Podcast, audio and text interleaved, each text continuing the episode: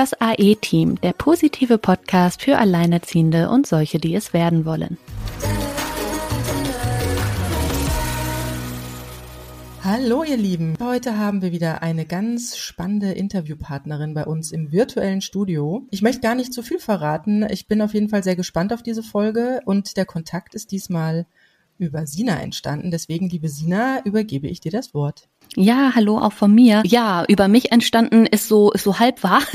Wir haben nämlich an aeteampodcast.gmail.com eine ganz spannende Pressemitteilung geschickt bekommen und zwar von der Stiftung Alltagsheldinnen, die erste Stiftung für Alleinerziehende und da haben wir jetzt heute Heidi Thiemann bei uns. Heidi hat die Stiftung gegründet und wird uns dazu in dieser Folge viele spannende neue Dinge erzählen und äh, ja, ich freue mich besonders gerade vor dem Hintergrund, dass Silke und ich ja auch schon mal in den Raum gestellt haben, dass es so etwas bräuchte und auch mal überlegt hatten, wie man sowas eigentlich angehen würde. Umso schöner, dass es jetzt etwas gibt.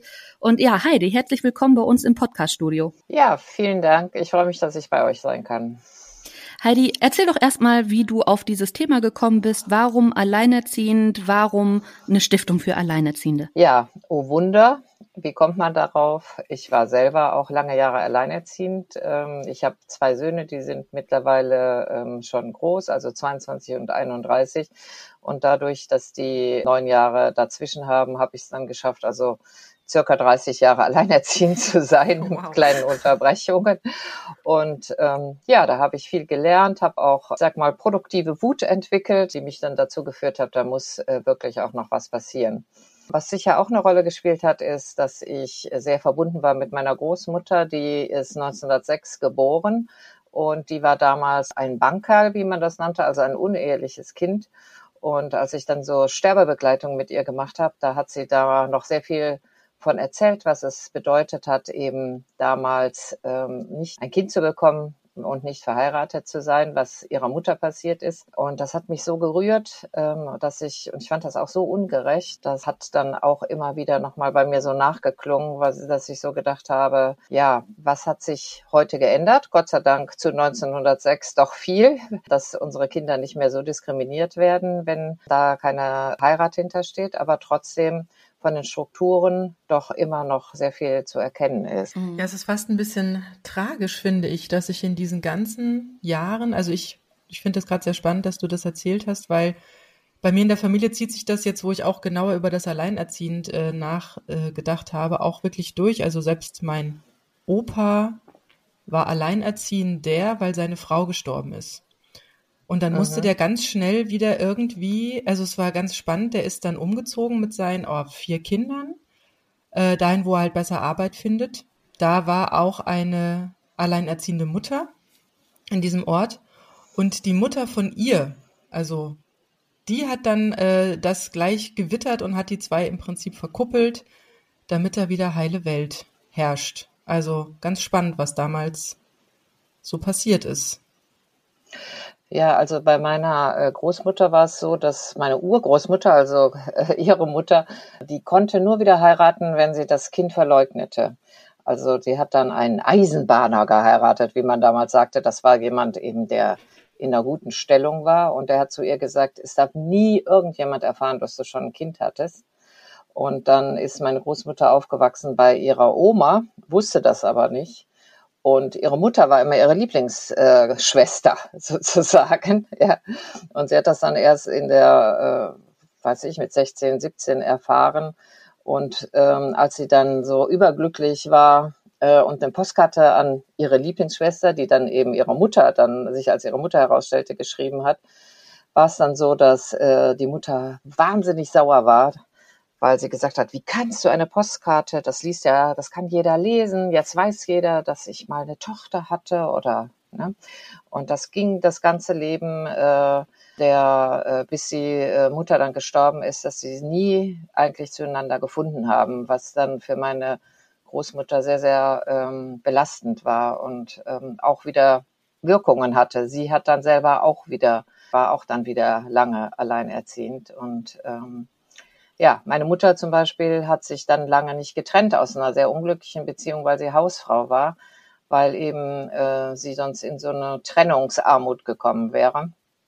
Und so setzt sich das dann eben auch in den Familien fort. Das zeigt einfach, wie das ein allgemeines Phänomen eben auch ist und wie auch die Strukturen sich zwar etwas verändert haben, aber ähm, letztendlich, dass es immer noch nicht akzeptiert ist, dass immer noch auch die Vorstellung herrscht, dass eigentlich da was fehlt, wenn eine Frau ein glückliches Leben mit ihren Kindern auch dann äh, ohne mit dem Vater zusammenzuleben führen will.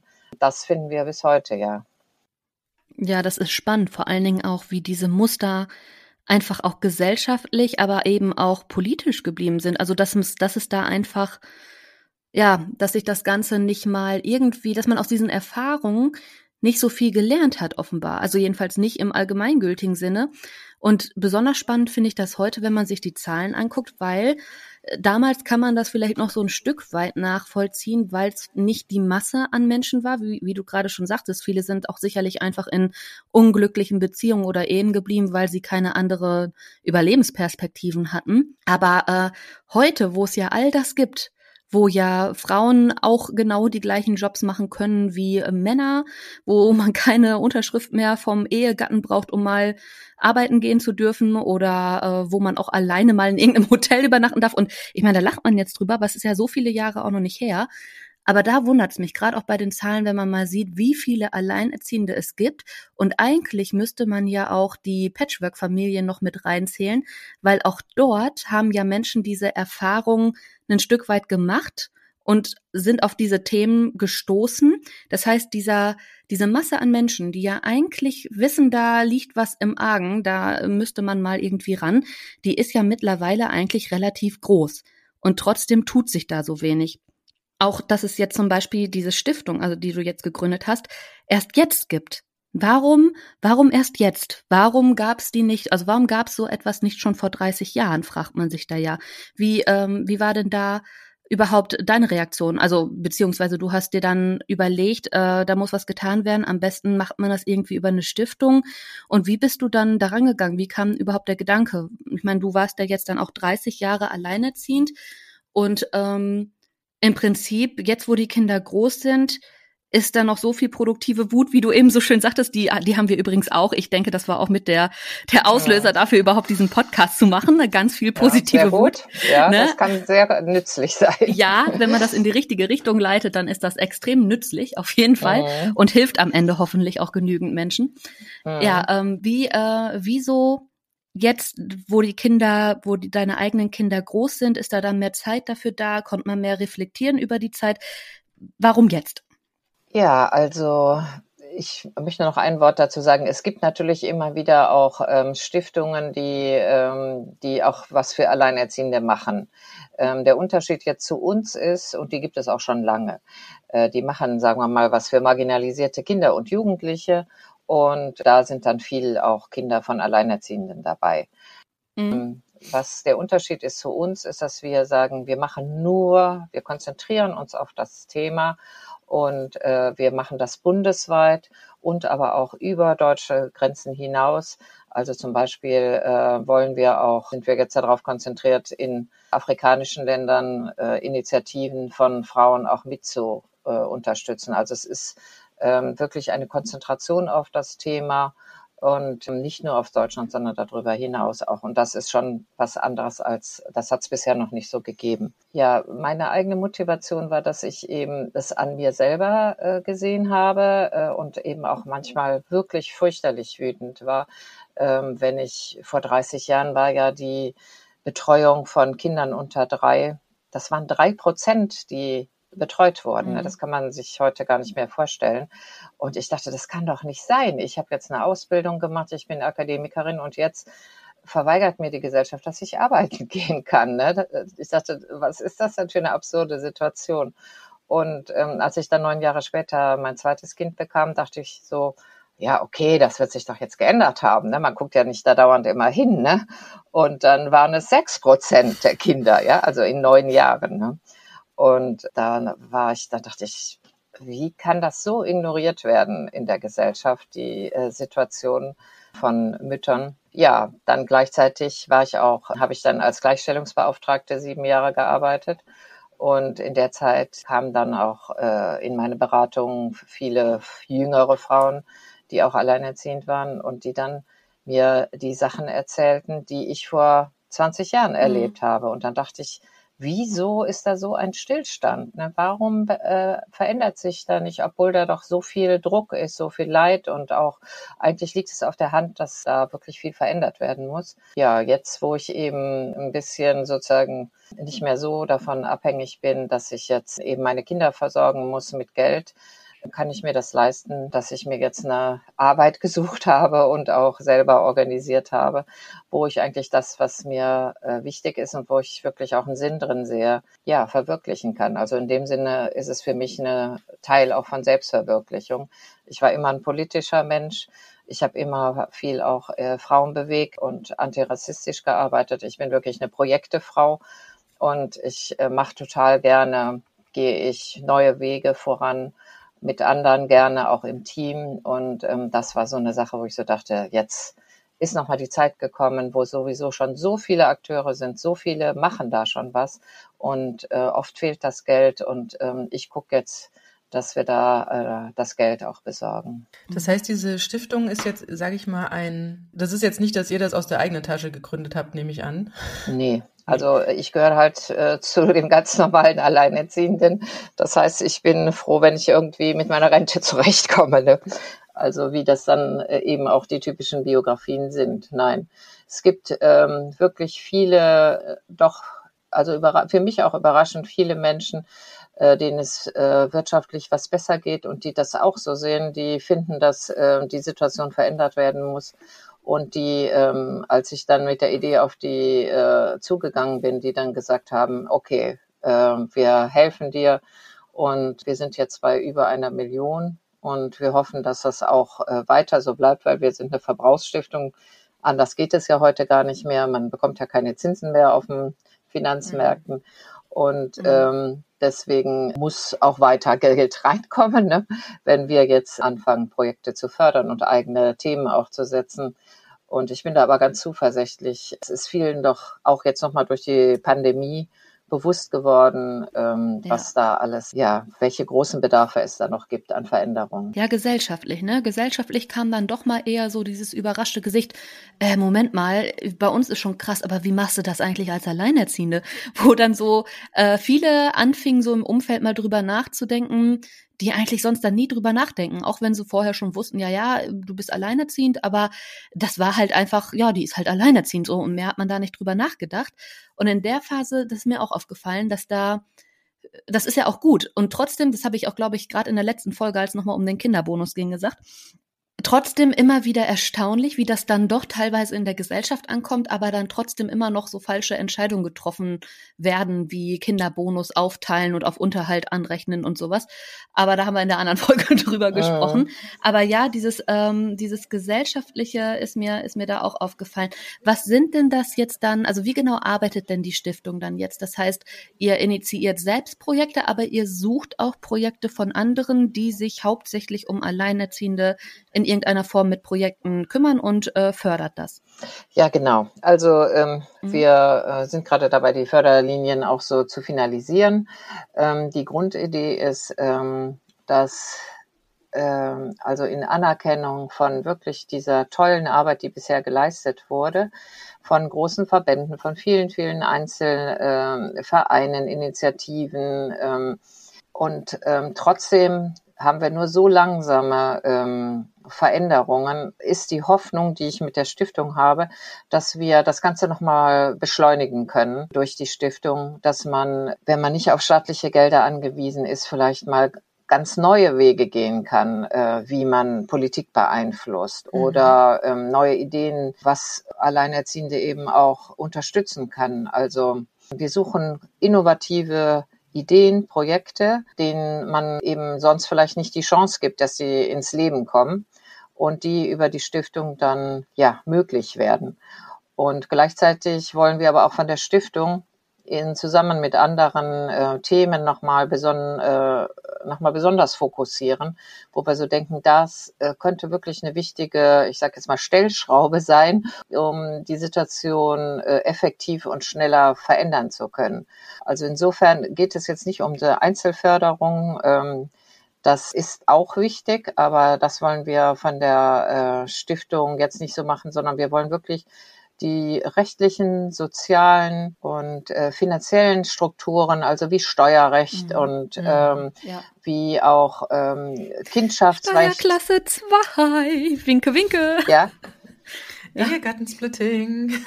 winke, winke. Ah ja, genau, diese ja, ganzen ja. Sachen. Wir wollen wirklich an die Strukturen ran und äh, mhm. suchen da dann auch starke Partner, weil die Stiftung ist ja jetzt kein großer Player, ne? dass wir äh, helfen, das voranzutreiben. Also das ist so die Grundidee. Ne? Aber wie kann ich mir das mhm. jetzt vorstellen? Also ich finde es natürlich super, wenn da, wenn da Geldtöpfe entstehen, die, sage ich mal, auch wenn sie nicht politisch gewollt sind, dann aber trotzdem ähm, in ihr, in ihr Tun kommen und in ihre, ja, das, das Wissen dann daraus entsteht.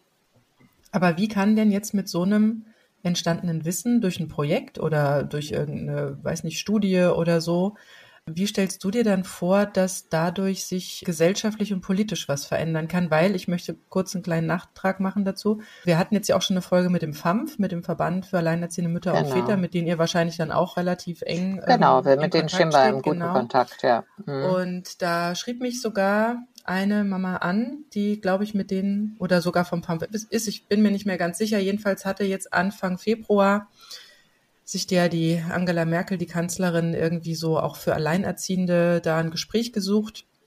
Und sie war in dem Gespräch mit dabei.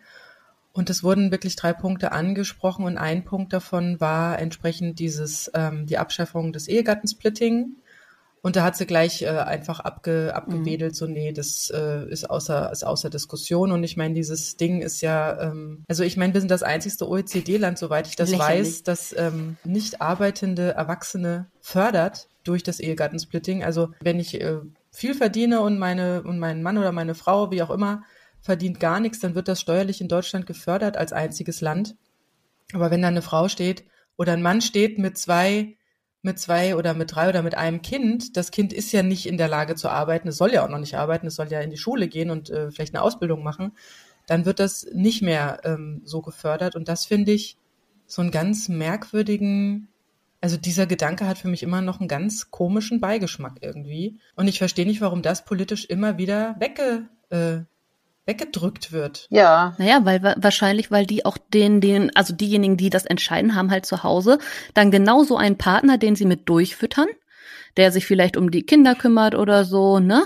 Und von dem sie es gar nicht anders wollen.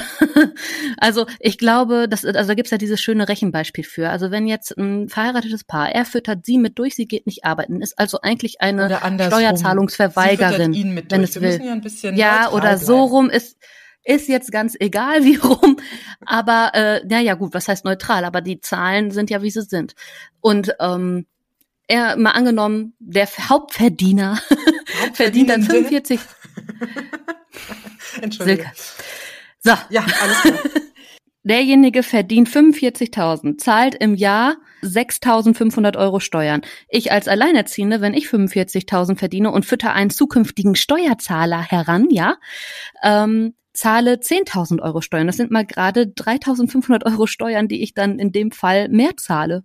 Und das, und das soll kind gerecht kocht sein. Nicht für dich, das ist so fies. Nee. und, wäscht, und wäscht auch die Wäsche gar nicht. Ja, genau. Nee, das geht gar nicht. Und das ist eigentlich ein System, ähm, was heißt eigentlich? Es ist ein System, was wir alle mit Milliarden von Steuergeldern finanzieren. Also das kostet, ich äh, habe da auch mal so Rechnungen gesehen, ich glaube um die 12 Milliarden, das zu finanzieren. Mhm dass das möglich ist. Und die zahlen wir alle. Ne? Äh, das sind ja auch wieder Steuergelder. Ja, das also, zahlen auch äh, Alleinerziehende von ihren Steuern und Alleinerziehende zahlen genau, auch Witwenrenten Die finanzieren dieses System mit. Ne?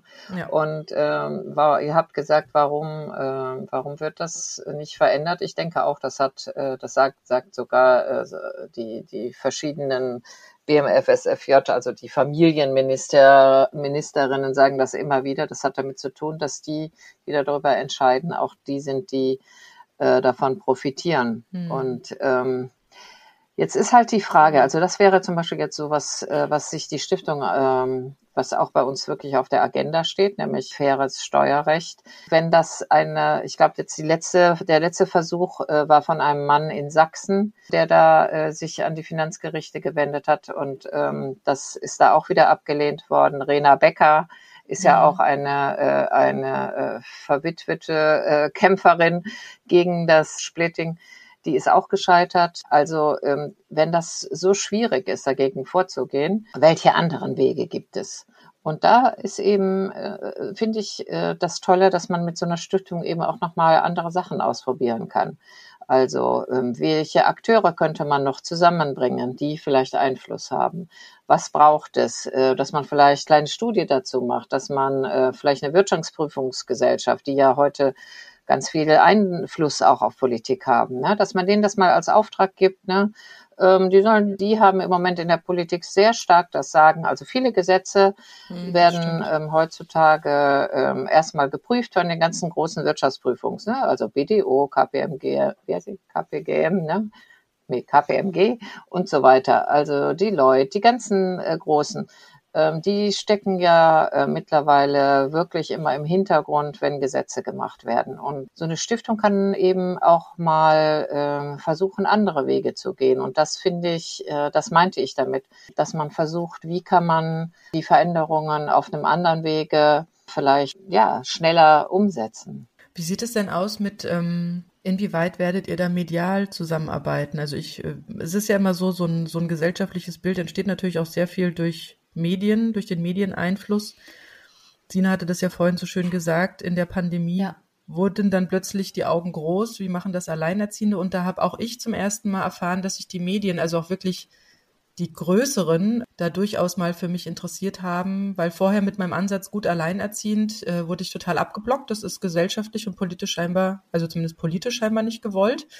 Ähm, dieser gute Ansatz. Mhm. Ähm, das ist irgendwie dieses geprägte Bild. Äh, wir hatten ja im Vorgespräch nochmal kurz darüber geredet, ähm, oder wir hatten ja auch schon viele Folgen dazu, zu diesen ähm, Vorurteilen über Alleinerziehende, das Opfertum, das Geldproblem, das Rentenproblem, das Betreuungsproblem, teilweise das Jobproblem, das alles irgendwie zu managen.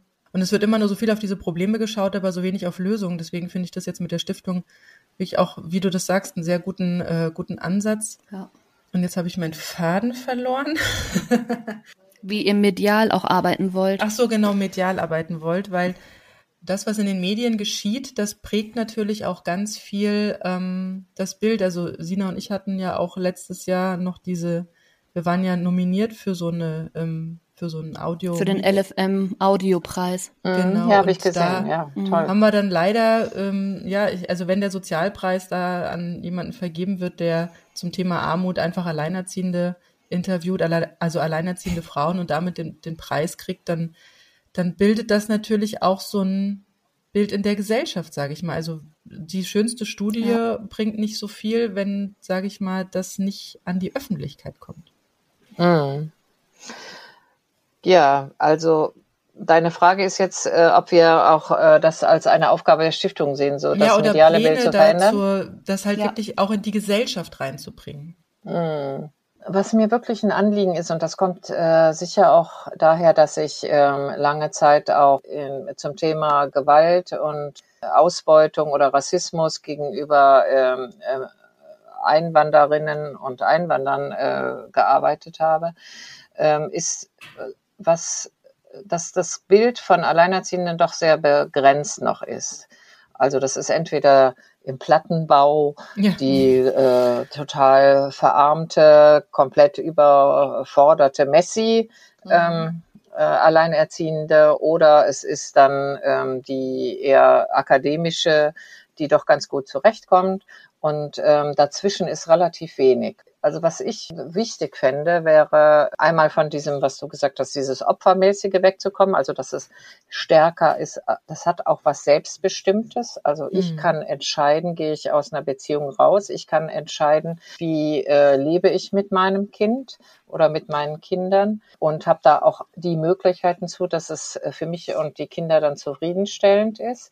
Ähm, also dass man das eher wieder als ähm, also so ein Empowerment-Element da rein mhm. äh, nimmt ne? und auch so darüber äh, das darstellt. Ne? Also nicht so, das kommt über einen und das ist ganz schrecklich, sondern auch bei äh, schwierigen Trennungen gibt es ja immer auch, also ich entscheide mich dafür. Ne?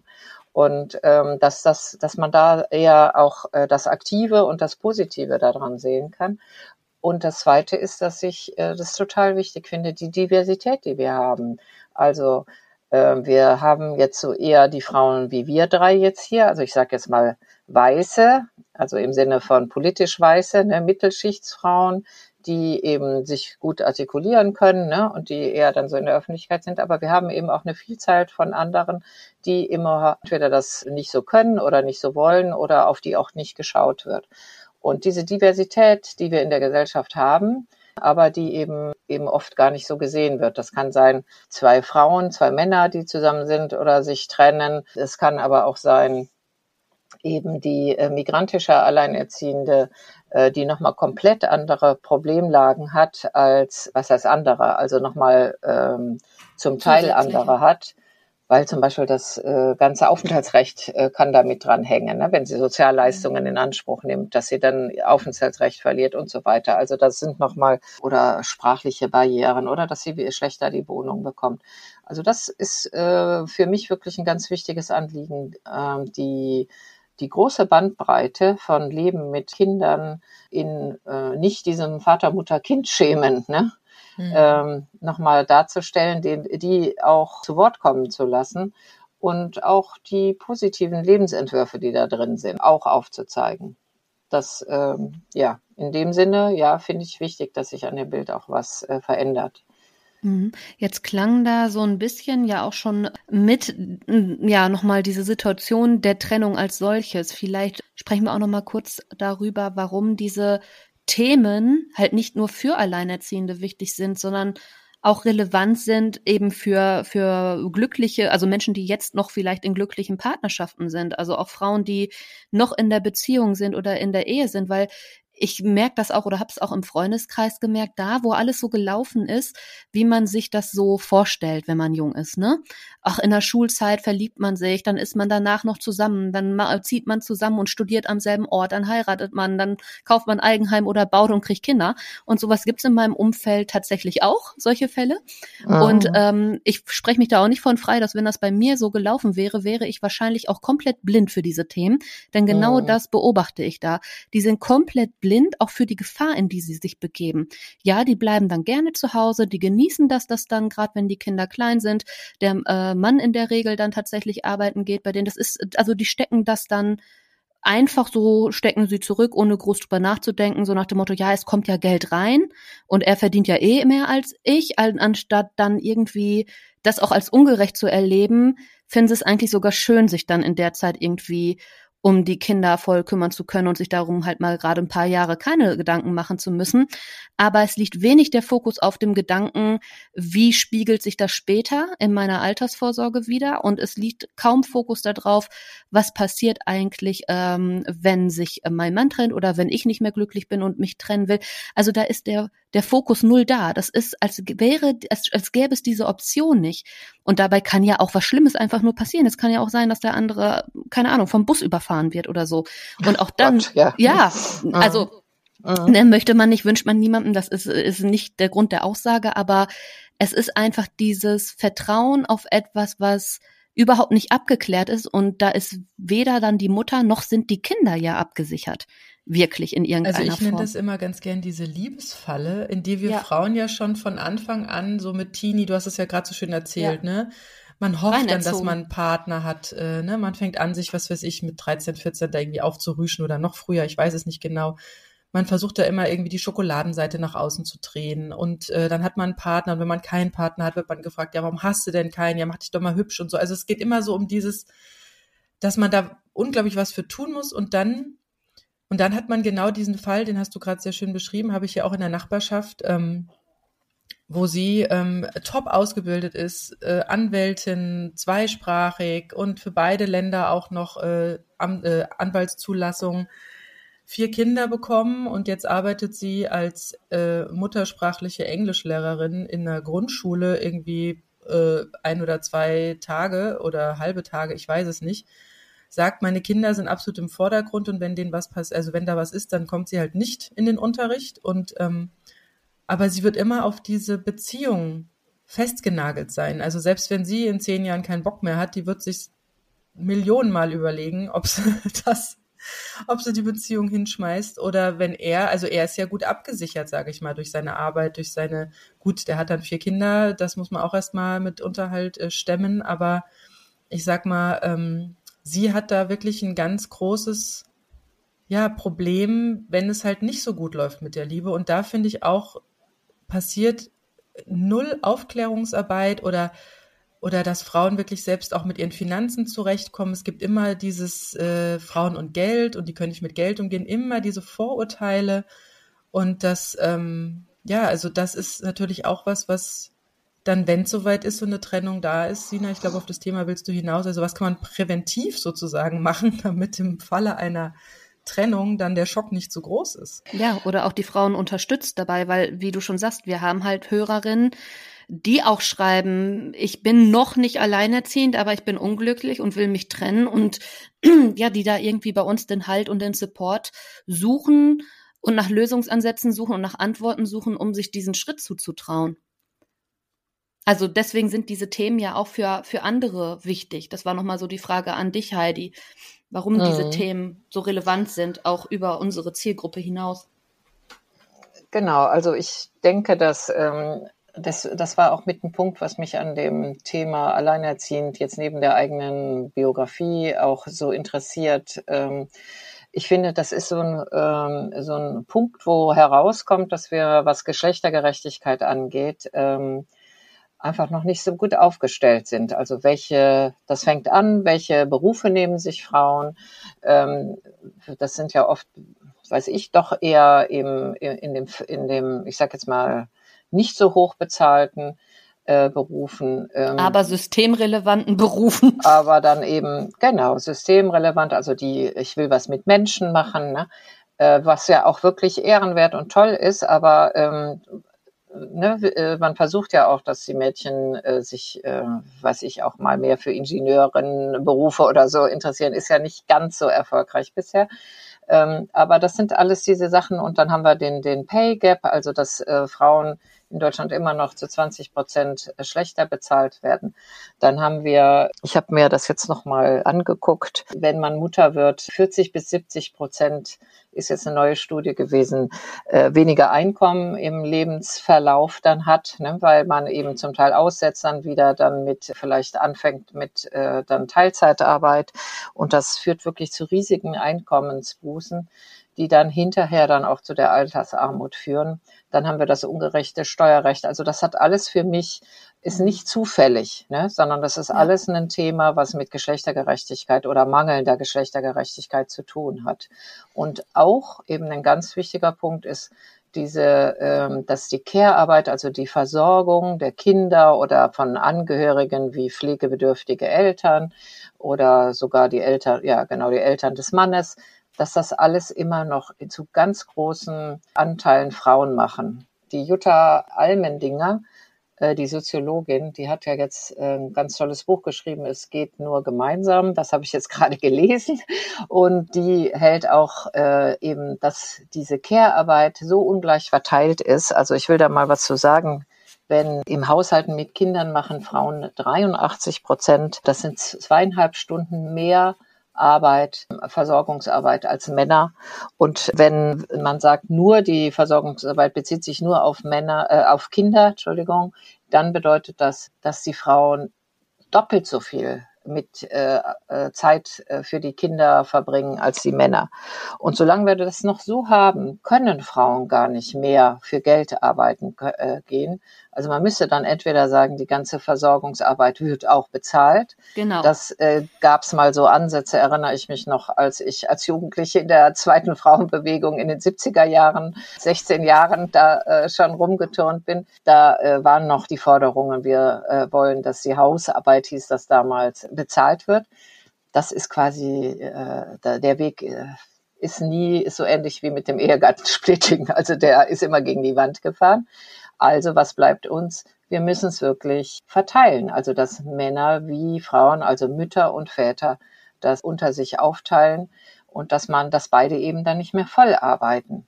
Und mhm. da müssen unsere Arbeitssysteme auch sich darauf einstellen.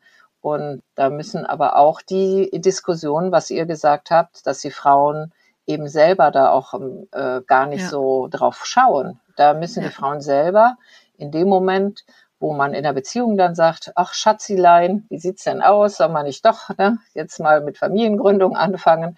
Da muss sofort auch die Diskussion kommen, okay, wie kannst du dir das denn vorstellen? Wer bleibt denn zu Hause die erste Zeit? Ähm, wie machen wir es? Wie machen wir einen Ausgleich? Man kann das ja machen. Ne? Ja, man klar, kann ja eine genau. Rentenversicherung machen. Der eine zahlt, der dann in der Zeit mehr verdient, der zahlt da ein, ja. Und ja. man kann auch ausmachen, nach drei Jahren bleibt der andere mal zu Hause, ja. Und man kann Eheverträge machen. Also diese Sachen, da muss viel mehr Aufklärung gemacht werden, dass ähm, die Frauen da wirklich also mir hat mal so eine Finanzberaterin für Frauen gesagt, weniger Romantik, ne, mehr mhm. Realistik und sich da mhm. auch hinstellen und gucken, wie kann ich mich auch absichern, weil man weiß nicht, wie es läuft. Ne? Man wünscht sich, wie ihr das gesagt habt, ne, dass es gut läuft, aber es kann sein eben, dass es, und die anderen sind ja nicht blöd, wo es äh, nicht so gut gelaufen ist. Ne? Also ja. es ist ja nicht so unwahrscheinlich, ne? dass es dann ja, irgendwann das ist immer noch der Gedanke. Ne? Das ist immer noch der Gedanke, das passiert ja nur den anderen. Das ist ja genauso wie wenn die ah. Leute heiraten, dann denkt ja keiner daran, dass man dann vielleicht mal zu denen gehört, die sich scheiden lassen. Ah. Das ist ja immer, das sind die anderen 50 Prozent. Aber ah. was sich halt auch dafür ändern muss, ist halt die komplette Rechtslage. Ich meine, äh, Männer können sich deutlich besser rauskaufen aus der ganzen Kindernummer als Frauen. Also ich weiß nicht, ob sich Männer da nicht vielleicht auch mal eher der Verantwortung bewusst, bewusst würden. Also ich rede jetzt von denen, die da einfach mal gehen, so wie das bei uns der Fall war. Wenn zum Beispiel das Rechtssystem auch anders wäre und sagen würde, ja gut, aber Sie haben nun mal das Kind, das heißt, aus Prinzip gilt erstmal, bis es äh, einvernehmlich anders geregelt wird, gilt erstmal 50 Prozent Betreuungszeit. Der andere mhm. kann zwar gehen und sich trennen, aber 50 Prozent Betreuungszeit. Und nicht ja. dieses Jahr vielleicht mal alle zwei Wochenenden und dann immer dieses, also da spielt ja auch das Emotionale rein und da werden Frauen, finde ich, auch biologisch ausgenutzt und hormonell auch ausgenutzt. Weil wenn du einen Säugling hast und der andere sagt, ich will mit euch nichts zu tun haben, ist mir scheißegal, ich wechsle keine Windeln und bla bla bla. Welche Frau im Hormonflash mit einem Säugling gibt dem anderen oder drückt dem anderen dann noch bewusst das Kind auf? Die hat ja die ganze Zeit nur Panik, dass das zugeschissen irgendwo rumliegt und kann mal hoffen, dass es auch nur zugeschissen irgendwo rumliegt und nicht irgendwie drauf geht. Ne? Ja, also, aber da würde ich jetzt echt sagen, das finde ich auch ganz vernünftig, wenn die Frauen das dann nicht machen, weil da geht es erstmal um das Kind auch, dass das genau. Kind gut versorgt ist und dass es dem gut geht. Ne? Aber damit wird gespielt, genau damit wird gespielt. Also damit kaufe ich mich als Mann raus, indem ich einfach sage, interessiert mich nicht, selbst wenn er damit umgehen könnte oder umgehen würde vernünftig. Aber allein durch so einen Satz, ist schon gleich die Frau an dem Punkt, dass sie sagt, nein, nein, du musst nichts machen, ich behalte das Baby bei mir. So, naja, und dann steht aber er da. kann ja auch zahlen, ne? Also wenn Ja, äh, aber da bin ich ja trotzdem gebunden. Das ist ja schön, dass ich Unterhalt gezahlt kriege, aber ich bin ja mit einem Säugling gebunden. Ich kann, ohne dass es betreut wird und ich kriege für einen Säugling noch keinen Kita-Platz, kann ich nicht arbeiten gehen. Okay, also das zum Beispiel finde ich jetzt ähm, also das habe ich aus meiner eigenen Erfahrung. Ich habe äh, immer versucht, gemeinschaftlich, gerade in den ersten Jahren von den, äh, als die Kinder klein waren, zu wohnen. Und das hat wunderbar geklappt. Also da haben wir ähm, Pläne gehabt. Ne? Ich habe dann mit einer anderen Alleinerziehenden zusammen gewohnt und noch einer äh, dritten Frau. Ja. Und ähm, dann haben wir uns da abgewechselt. Also es ist vielleicht auch. Ja, die Lösungswege gibt es. Das meine ich mhm. auch alles gar nicht. Die Lösungswege gibt es. Ich habe mir hier auch ein soziales Netz aufgebaut. Das funktioniert mhm. alles super. Da gibt's gar nicht die Probleme, das zu klären. Aber mir geht es darum, dass es einfach sowas von einfach ist für den anderen Elternteil, der aktiv an diesem Kind beteiligt ist, sich da rauszunehmen. Also jetzt, äh, ja klar, kann ich mir eine andere Gemeinschaft suchen und das gemeinsam mit anderen stemmen, die da vielleicht auch mehr Bock drauf haben. Aber nichtsdestotrotz hat derjenige auch diese Verantwortung und ob irgendwie Mindestunterhalt das rauskauft, davon kann ich mir vielleicht mal in einem Monat einen Kindersitz kaufen. Toll, dann ist so ein Unterhalt auch weg. Also da, da spielt ja noch viel mehr rein. Also da, mhm. da kaufen sie sich trotzdem. Ich zahle ja, auch wenn der andere Unterhalt zahlt, zahle ich ja aber als Mutter mindestens das Doppelte nochmal im Monat an Unterhalt, jetzt in Summe, was man mhm. fürs Kind auch aufbringt. Mhm. Also das ist ja auch da immer noch, also es ist einfach so einfach, es ist einfach so leicht, mhm. für den mhm. anderen diese Verantwortung abzulegen und zu sagen, können sich ja andere drum kümmern. Mhm. Gut, aber was, ähm, was könnte man da machen? Also einmal fällt mir da ein, dass äh, einfach die Summe höher ist. Ne? Ich sage ja. jetzt mal des Freikaufens, ne? nämlich genau. so, dass äh, dann die zurückbleibt mit dem Kind äh, mit den Kindern ähm, sich das auch noch weitere Betreuung dazu kaufen kann. Ne? Das ist das eine, das habe ich auch immer vertreten. Die Männer, die das nicht machen, die müssen entsprechend zahlen dann auch.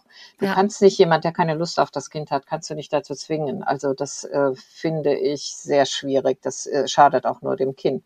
Ja. Aber man kann es natürlich gesellschaftlich und das sehe ich eigentlich auch bei den jüngeren Männern jetzt. Also das sehe ich auch an meinen beiden äh, Söhnen, die ich auch als Feministen bezeichnen würde das wäre für die überhaupt gar keine Option. Also da kämen die nie drauf, äh, würde mm. ich mhm. jetzt mal so als Mutter das, sagen. Das hoffe ich für meinen Sohn später auch, definitiv. Ja, aber das, also sie sind ja jetzt bei mir schon so groß, dass man so sagen kann, ja, kann hinkommen, ne? Mm. dass das dann wirklich so kommt, dass die, äh, die würden sich immer um das Kind kümmern. Also da bin ich ganz sicher. Also dass so ein Verständnis auch von Vaterschaft sich verändert, da, ja. da ja, muss man das, sicher das, auch dran arbeiten. Das finde ne? ich sehr gut. Aber ansonsten finde ich auch, dass wir von diesem Vater-Mutter-Kind-Modellen auch Stück weg müssen, sondern dass wir, ähm, das fand ich aber immer schon, ähm, dass wir einfach auch Familie größer denken und ähm, dass wir dazu auch Räume schaffen, auch in den Städten, dass man äh, gemeinschaftlicher eben auch ähm, die äh, die Kinder eben auch aufziehen kann. Und äh, ich glaube, dieses Vater-Mutter-Kind hat sich auch wirklich überholt in einer bestimmten Weise. Ich will jetzt nicht sagen, dass äh, Mutter und Vater nicht wichtig sind, schon.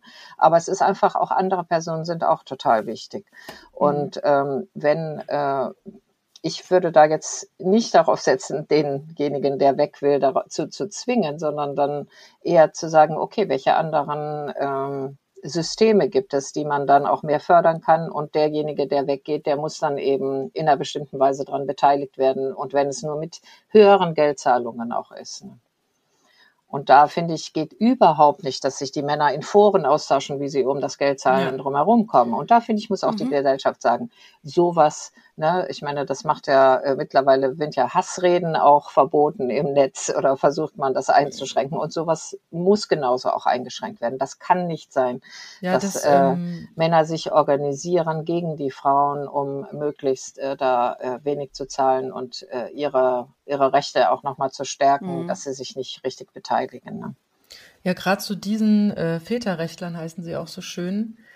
Ähm, also ich, ich mein Anliegen von meinem Blog Gut Alleinerziehend war ja von Anfang an einfach so dieses, nicht nur diese Schauen auf Probleme, sondern Schauen auf Lösungen, äh, andere Ideen, ähm, auch wie man, wie man Sachen finanzieren kann. Also ich bin auch der große Verfechter von, ich muss nicht immer meine Zeit gegen, gegen Geld tauschen, was natürlich als Alleinerziehender echt schwierig ist. Ich hatte das mal ausgerechnet. Also kleine Kinder schlafen so circa elf Stunden. Ähm, wenn ich irgendwie einen, einen, Job mache, also wenn ich die morgens fertig machen muss, äh, ich habe ja zwei Stück, dann irgendwie noch in die Betreuung bringen, dann abholen und so weiter und so fort.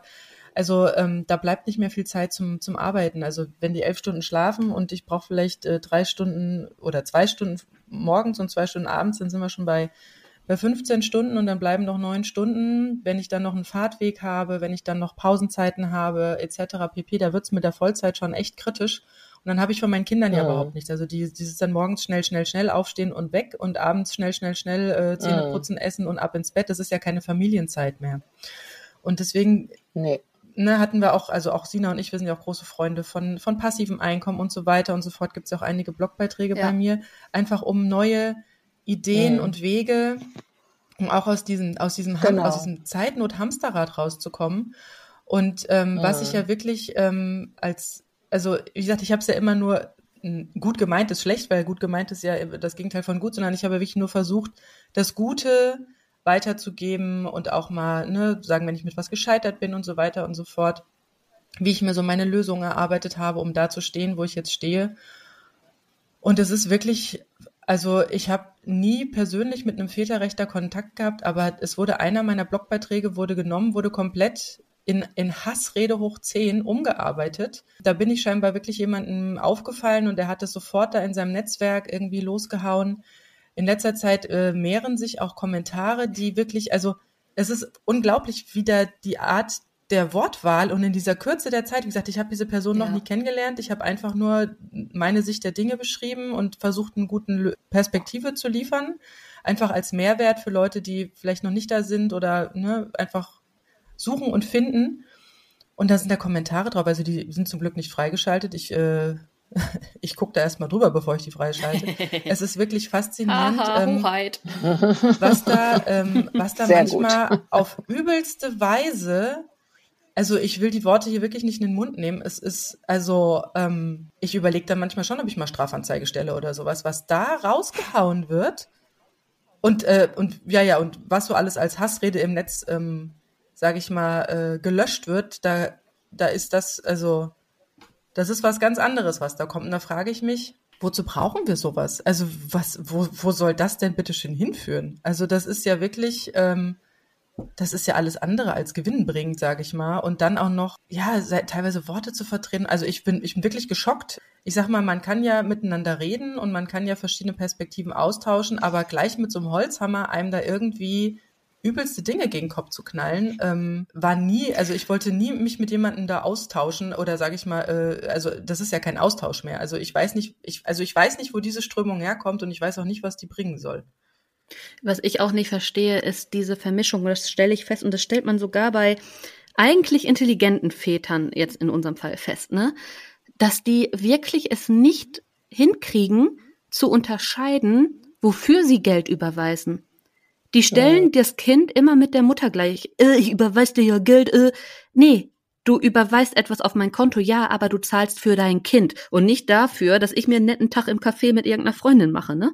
Mhm. Also, das ist auch so eine Verschiebung, dass die da teilweise denken, ja, die macht sich da High Life mit meinen 300 Euro oder was es ist, wo man sich so denkt, ja, weil das ja auch in dieser Welt so wunderbar funktioniert, ne? Also, Mhm. das ist auch so weltfremd. Ich weiß nicht, ob die das für sich vielleicht auch sich das so parat legen müssen, um überhaupt emotional ihre eigene, ihr eigenes Verhalten ertragen zu können, weil ich glaube schon, dass auch viele dabei sind, die irgendwie ein, eigentlich ein schlechtes Gewissen vielleicht haben oder so und die da entsprechend eben so drauf reagieren, anstatt irgendwie das zu reflektieren, sondern dieses Wegdrücken und dieses ja, einen Schuldpunkt suchen, um das alles wegschieben zu können. Auch dieses Verpassen. Ich meine, auch, auch da, auch, auch ein Elternteil, das geht, muss ich doch mal zwischendurch fragen, wie sieht denn mein Kind jetzt wohl aus? Oder ähm, na, also da, wo es auch zum Beispiel gar keinen Kontakt gibt und so, gibt's ja auch genug. Also da muss doch ab und zu auch mal dieser Gedanke kommen, na gut, okay, man darf nicht von sich auf andere schließen. Vielleicht, vielleicht ist das da einfach auch anders, keine Ahnung. Aber ähm, diese Vermischung finde ich auch immer wieder interessant, dass Väter ganz oft einfach die Frau tot- oder die Mutter dann total anfeinden, weil sie nicht checken, wofür sie überhaupt Unterhalt zahlen, weil sie es einfach nicht checken. Mhm. Ja, also das, äh, das habe ich auch selber erlebt ähm, und habe das auch überhaupt nicht verstanden. Ähm, das war wie so äh, aus männlicher Sicht, man ist eine Einheit, ne? Und ähm, die Unfähigkeit, dass ähm, die, sagen wir mal, die Konflikte, die eben dann mit der Mutter da sind, äh, vom Kind zu trennen, das war mir auch nicht verständlich. Also das wäre sicher interessant, wenn man da mal psychologisch äh, sich da intensiver mit beschäftigt. Was ich noch so sagen wollte zu diesen, ähm, diesen Väterrechtlern. Also ich denke, dass da, also ich finde das toll, wenn, wenn Väter sich engagieren. Das ist das eine. Ne? Finden Aber wenn das auch. in so einem, ne, genau, findet, glaube ich, jede, jede Mutter, Ja. ähm, äh, würde ich jetzt mal so denken. Aber das äh, Problem ist ja, wenn es dann eben, wie ihr das äh, auch beschreibt, ne, wenn, äh, wenn das dann in so Gewalt geht. Und da ist es dann für mich wieder ein Thema von Geschlechtergerechtigkeit und Gewalt. Wir haben Gewalt auf der Straße. Ne? Wir haben immer noch, ne, jeden dritten Tag in Deutschland wird eine Frau ermordet und zwar in der Regel von jemand, dem sie sehr vertraut ist, äh, meistens ihr Partner. Ne? Es ist nicht der Fremde auf der Straße, sondern das ist innen. Ne? Das ist Mhm. quasi die gefährlichste Situation für die Frau, nämlich im Intimbereich, äh, in ihrem ganz privaten, wo sie, äh, wo jede dritten Tag noch eben eine Frau ermordet wird. Und das ist für mich auch ein Teil von dieser Gewalt, die ausgeübt wird. Ähm, und in so, und so finde ich, muss man das auch sehen. Und ähm, dafür müssen wir uns auch stark machen als ähm, Frauen, ob jetzt Mutter oder nicht, ne, äh, dass wir diese Form von Gewalt nicht akzeptieren. Und ähm, dass auch diese Gesellschaft sie nicht akzeptiert. Dass, äh, also, äh, und was ich bisher so mitgekriegt habe, sind die ja zum Teil sehr gut organisiert auch Mhm. und schaffen es ja sogar auch öffentliche Gelder zu kriegen. Da hat man ja jetzt wieder gesehen. Ne? Die GIFE versucht ja da gerade auch äh, da die 400.000 an so einem Väterrechtsverein äh, zu Mhm. stoppen. Ja, die sind sehr politisch. Aber die sind sehr gut organisiert. Schon Und ich lange finde, das muss man sich Lobby auch mal stehen, ja. anschauen ne? und äh, muss dafür eben, muss das auch gut herausarbeiten. Ne? Also das eine ist engagierter Vater, das andere ist gegen Frauen und äh, das Mhm. hat dann schon wirklich äh, was mit Sexismus zu tun und mit äh, Misogynie. Ja. Ja, und man dreht sich halt im Kreis, weil jetzt geht's wieder dahin zurück, warum äh, bleiben denn aber auch so viele Frauen äh, in solchen Situationen? Ja, weil die Perspektive fehlt, weil das Geld fehlt. Also man dreht sich ja, man sieht ja eigentlich, dass es ein Kreis ist und es wird ja eigentlich auch offensichtlich, wo es die Punkte liegen, die man angehen kann. Und die sind auch schon so lange offensichtlich. Gleiche Löhne für gleiche Arbeit, was wir gesagt haben, ne? Betreuungszeiten aufteilen, Genau. all sowas. Ja. Und es wird nicht gemacht, weil das sind ja, das sind ja die Auswege aus genau diesen Kreisläufen. Mhm. Ja, oder auch wie gesagt das Steuerrecht, weil Ja, ja, äh, genau. ne, Ja, also Finanzen. Alleinerziehende werden doch immer noch äh, überproportional besteuert, äh, auch wenn sie kleine Löhne haben. Aber auch hier muss ich sagen, es gibt auch durchaus Alleinerziehende mit wirklich guten Gehältern, die dann wiederum sagen, ja, hm, hätten sie jetzt einen Partner zu Hause, der Steuerklasse 5 wäre, dann hätten sie die drei und dann wird es noch besser aussehen. Also die sich da wiederum ähm, ja sehr ähm, im Stich gelassen fühlen, dass sie sagen, hey, ich habe Mhm. mich so gut aufgestellt als Alleinerziehende, ich, ich wupp das und ich äh, und ich mache meinen Mhm. Job total gern und ich krieg habe einen super Job, ja. Und trotzdem werde ich dann nicht noch dafür, dass ich dann doch das mit den Kindern alles hinbekomme, dafür nicht irgendwie ja belohnt oder sage ich mal gleichgestellt, sondern dann da auch noch mal bestraft sozusagen steuerlicher Mhm. Art. Das ist ja auch das, wo die Rainer Becker da ähm, so ein bisschen in die Richtung geht. Genau. Und, ähm, und das ist halt auch so eine Sache. Also mit diesem, mit diesem, mit dieser Besteuerung und also ich habe, ich habe am Anfang mal, wo ich ähm, so über dieses ganze Familienthema und dann auch das Alleinerziehenden-Thema nachgedacht habe, ist mir wirklich in den Sinn gekommen, und das zitiere ich immer wieder sehr gerne, diesen Gedanken, wenn, wenn alles so wäre, wie es jetzt gerade ist, also so, dass halt die Macht dann doch äh, oberproportional und die guten Gehälter in Männerhand sind, ähm, wenn alles so wäre und die Männer würden die Kinder kriegen, dann würden die sich von, also dadurch, dass sie es selber erleben, wie es ist, in dem Fall Mutter oder Vater zu werden, also diese, das ist ja auch, wir hatten es ja, wir hatten ja so einen schönen Podcast mit der Omara Ewert, sie sagte, das ist ja so eine, so eine Urgewalt. Da passiert dann immer was ganz anderes mit diesen Frauen, wenn sie Mutter werden. Und ähm, wenn sie das mal erleben würden, die würden sich vom ersten Tag an, wo sie ähm, sozusagen ein Kind bekommen haben, würden die sich ganz große ja wahrscheinlich lebenslange Pensionen auszahlen, weil sie einfach für das Leben verantwortlich sind, weil sie Verantwortung tragen, weil sie ja also weil dieses Kind geschützt sein soll. Und ähm, und das ist was, wo ich wo ich wirklich sehr sehr traurig bin, wie dieses Denken über die Mutterschaft ähm, irgendwie so immer wieder so klein geredet ist. Also für mich war es eine ganz umwälzende Erfahrung, ähm, Mutter zu werden. Und äh, da ist man irgendwie so in so einem Bereich zwischen Leben und Tod. Es kann viel schiefgehen. Es, es ist aber auch wunderbar, wenn, wenn alles gut läuft. Und, ähm, und das hatte ich auch in meinem Blogbeitrag.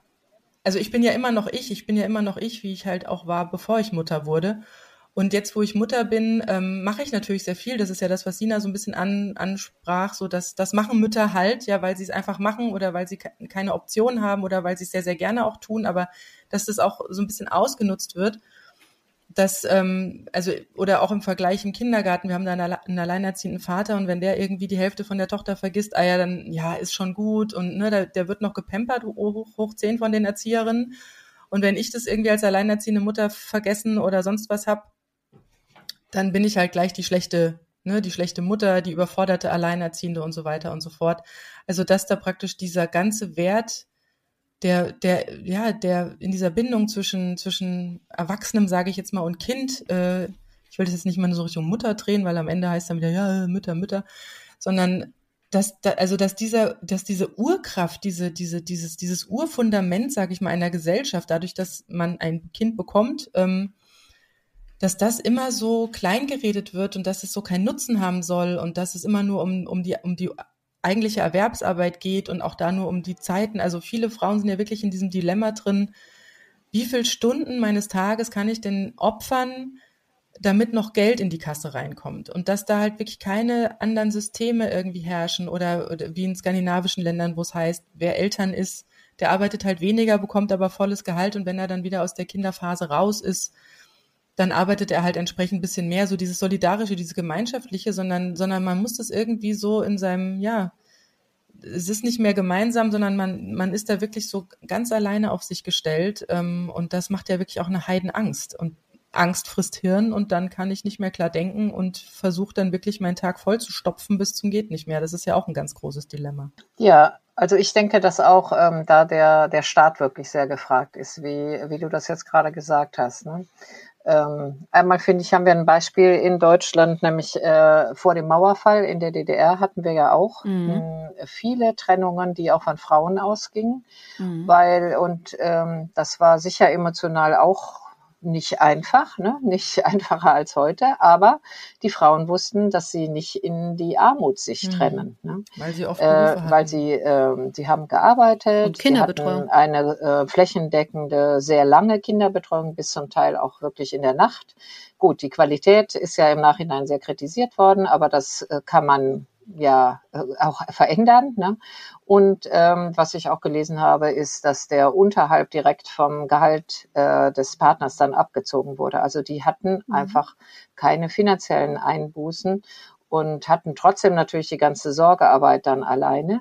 Ähm, größtenteils, aber ähm, trotzdem also war das System so, dass sich mehr Frauen getrennt haben als äh, im Westen, weil sie eben mh, damit einfach gut umgehen konnten. Und ähm, weil ihnen die Konsequenzen nicht so krass waren, wie das heute äh, bei uns hier ist. Also mhm. insofern, ähm, wir hatten ja schon mal in einem Teil von Deutschland ein System, was nicht so schlecht war. Und ähm, ich finde, dass der Staat, wie du das auch gerade gesagt hattest, ähm, Sina, ähm, wenn wir so Systeme hätten, dass die Männer mehr Care-Arbeit auch übernehmen, also ähm, zum Beispiel, dass die Elternzeit hälftig sein muss. Es gibt Untersuchungen, je länger die Männer in den ersten Monaten mit den Kindern für die Kinder verantwortlich sind, das, das wirkt sich aufs ganze Leben aus, desto mehr fühlen sie sich dem Kind auch mhm. äh, zugehörig. Also ich habe so ein bisschen Problem mit diesem ähm, ja, die Hormone und äh, Mutter ist was ganz anderes wie Vater. Ja, natürlich, ich habe das Kind äh, getragen und es hat eine besondere Rolle, aber ähm, ein Vater kann auch, äh, das hat ganz viel auch mit dem Kontext und der Gesellschaft zu tun. Und ich bin ja, Ethnologin, ich sehe ja auch, wie es in anderen Gesellschaften ist. Ähm, die Verantwortung für das Kind kann genauso auch von einem Vater nach der Geburt getragen werden wie von einer Mutter und auch genauso liebevoll und sorgend. Mhm. Ähm, aber wir können das wirklich sehr stark eben auch über Regelungen, ne? dass ähm, also die Männer dazu aufgefordert werden oder dass es Systeme gibt, dass sie eben mit dem Kind auch verbringen, dass es auch in Betrieben nicht komisch angesehen wird, äh, wenn sie das machen oder dass es sogar einfach Teil der Arbeit ist, ähm, dass es diese Lebensarbeitszeit gibt, was du da gerade gesagt hast, ne? dass in der Zeit, wo man Kinder hat, dass dann eben äh, man mehr Geld zur Verfügung hat und weniger arbeiten muss und so. Das sind alles Sachen, die wirklich, ja. ich sage, von oben nach unten gemacht werden können. Und da würde sich dann schon wahnsinnig viel verändern, ja. äh, wenn äh, wir solche Systeme hätten, dann äh, wäre auch, wenn es, wenn man sich trennt oder wenn man äh, aus anderen Gründen eben dann alleine mit den Kindern dasteht, dann ist es ja immer noch schwierig, aber äh, man muss nicht diese große Angst haben vor Armut und äh, vor sozialer Isolation. Ne? Mhm. Aber das läuft ja bei uns äh, im Staat alles eher sanktionell, sage ich mal. Also ein, eins meiner neuen Lieblingsbeispiele ist ja tatsächlich dieses Kinderkrankengeld für die, für diese neuen Kinderkranktage. Hatten wir jetzt auch gerade eine Folge zugemacht. Mhm. Die Message ist ja, bitte, bitte behaltet eure Kinder zu Hause. Ihr dürft auch eure gesunden Kinder zu Hause äh, behalten. Dafür zahlen wir euch 90 Prozent eures Nettoeinkommens. Ja, was ist das denn für ein Anreiz? Also sorry, das ist doch vollkommen falsch gedacht. Also das muss mir doch auch klar sein als Staat. Wenn, wenn die jetzt sagen würden, bitte, bitte lassen Sie Ihre gesunden Kinder zu Hause, dafür zahlen wir Ihnen 110 Prozent Ihres Gehalts, würde zumindest jeder angestellte Arbeitnehmer das sicherlich gerne machen. Als Selbstständige denkt dann immer noch, hm, okay, aber ich verheize mir eventuell meine Kunden, ist nochmal eine andere Geschichte. Aber mhm. immer dieses Bitte tut was für uns, wir zahlen euch dafür weniger. Das mhm. ist so, und das zieht sich so durch. Und mhm. das ist, das sind halt immer diese Sanktionen. Man hat immer das Gefühl, man wird auch, man wird halt wirklich, es wird so strafend kommuniziert. Ne? Also ja. es ist so, also aus staatlicher Perspektive. Aber vielleicht gerade mal zum Abschluss der Folge, so im Hinblick auf die Zeit, mh, wenn jetzt unsere Zuhörerinnen das auch so spannend finden wie, äh, wie wir, wie können die denn äh, sich einbringen bei dir in der Stiftung? Können die Projekte starten oder ähm, ja, kann man da, also so ein Beratungsprogramm, dass, dass, dass du sagst, wir möchten auch irgendwann so eine Art Beratungsstelle einrichten. Soll das mal in der Zukunft kommen, dass man auch so groß wird, dass man auch äh, Frauen aus einer Hand dann berät? Oder soll es rein finanziell bleiben? Also wie gesagt, wir wollen ja wirklich ähm, neue Ideen ausprobieren mhm. und ähm, insofern freuen wir uns, wenn äh, Frauen oder auch Männer, ähm, äh, ich sage es mal feministische Männer, sich an uns wenden und sagen, ja, ähm, wir haben da eine gute Idee, äh, was jetzt vielleicht bisher noch nicht ausprobiert worden ist. Ähm, wir können, ähm, es ist natürlich immer gut, wenn man ähm, einen eine Struktur schon hinter sich hatte, also dass es einen Verein gibt oder äh, so, äh, weil wir können sonst nicht fördern. Aber äh, wir können Ideen aufnehmen und dann ähm, auch die prüfen und sagen, ja, okay, wir machen das auch eine, äh, wir verfolgen das weiter mit der Stiftung und äh, schauen, was man da für Partner dann findet, mit denen das, man das dann zusammen umsetzt.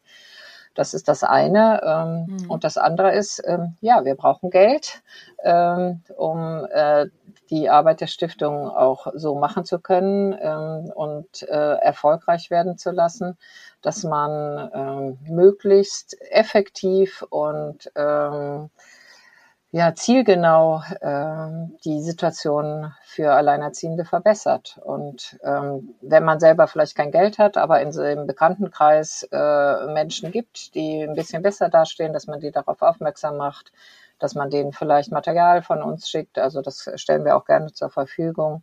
Dann ist mhm. das für uns auch sehr hilfreich und ähm, auch für die Arbeit für Alleinerziehende letztendlich. Ja, also kann man Beiträge auch äh, einfach überweisen. Ne? Ich würde ähm, das, wir verlinken ja, die sind das auch steuerlich absetzbar, ne? Ganz wichtig. Ja. Wir sind gemeinnützig.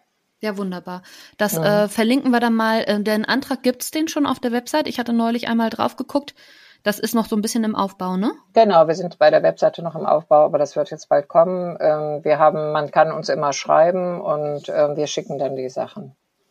Ja, alles klar, wunderbar. Wie sind denn jetzt noch so ganz abschließend, wir sind schon äh, etwas lang, ähm, wie sind denn eure Ziele jetzt für dieses Jahr, für 2021 noch?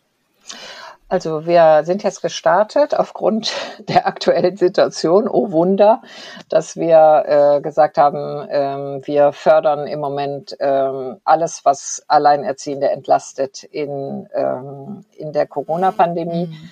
Ähm, das ist klar, dass das jetzt äh, nicht die großen innovativen Sachen sein, sein können. Aber äh, wir denken jetzt ganz aktuell, äh, können wir da auch einen Beitrag leisten, dass es äh, da eine Entlastung gibt. Ähm, das ist das Erste, was wir machen. Und ähm, dann äh, wollen wir dann so ab Mitte des Jahres ähm, schauen wir dann, dass wir dann wirklich das, was neu ist, was ähm, das Potenzial hat, dass das äh, vervielfältigbar auch ist, dann, äh, dass wir dann solche Projekte dann gerne. Äh Wunderbar. Heidi, vielen lieben Dank. Super spannendes Thema.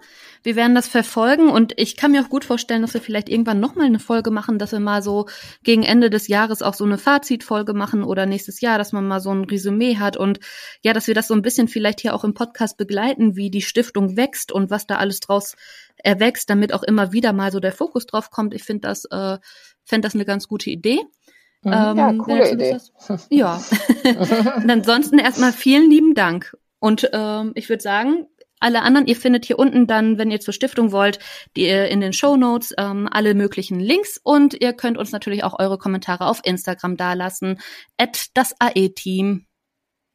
Genau. Macht's gut, ihr Lieben. Bis Tschüss. dann. Tschüss. Ja, und von mir auch vielen Dank. War ähm, total interessant, mit euch zu reden. Hat mir Spaß gemacht. Alles Gute auch für euch. Danke. Dankeschön. Ciao. Tschüss. Das war das AE-Team, der positive Podcast für Alleinerziehende und solche, die es werden wollen, mit Sina Wollgramm und Silke Wildner.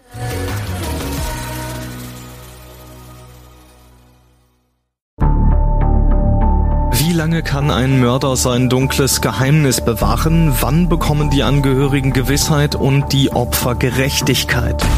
Jedes Jahr werden bei der Polizei rund 100.000 Menschen als vermisst gemeldet.